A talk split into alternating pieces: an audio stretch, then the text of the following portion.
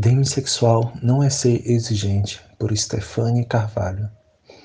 É importante citar que a sexualidade é uma orientação sexual válida. O demissexual é o assexual que pode vir a sentir atração sexual em casos de conexão forte.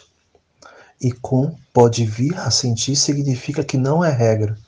E pode não sentir nada também, mesmo amando a pessoa. Para quem é assexual, já está acostumado a ouvir que somos doentes temos desequilíbrio hormonal ou falta de libido. O que é mentira, visto que apenas intencionamos de maneiras diferentes para arte, esporte, dança, poesia, música, etc. Acredito que muitos dos casos em que pessoas não assexuais se identificam com a demissexualidade são casos relacionados ao patriarcado e noções familiares ultrapassados, onde a mulher precisa ser submissa ao homem, não pode ser desejada e deve se guardar para o príncipe encantado. Sequer podem buscar o próprio orgasmo no sexo, que só serve para o marido. É mais comum do que imagina ver homens que sentem nojo do sexo oral ou mulheres que demonizam a masturbação feminina. Mas ser demissexual não é ser exigente nem frustrado. Não escolhemos por quem sentimos atração sexual ou não.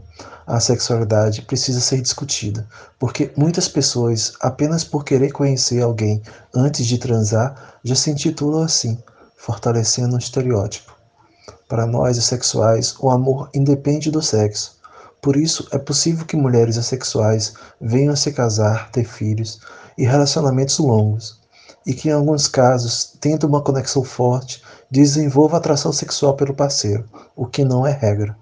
Algumas pessoas desenvolvem conexões mais rápido que outras, mas não invalida sua sexualidade, até porque existem mais tipos de atração que afetiva e sexual, vide sensual, social, intelectual, estética. Existem demes que só sentiram isso uma vez. Existem demes que nunca sentiram. Existem outros que sentiram mais vezes fazendo sexo ou não, tendo tesão ou não. Todos devemos ser validados, pois o A do LGBTQIA não é de aliados, é de assexual.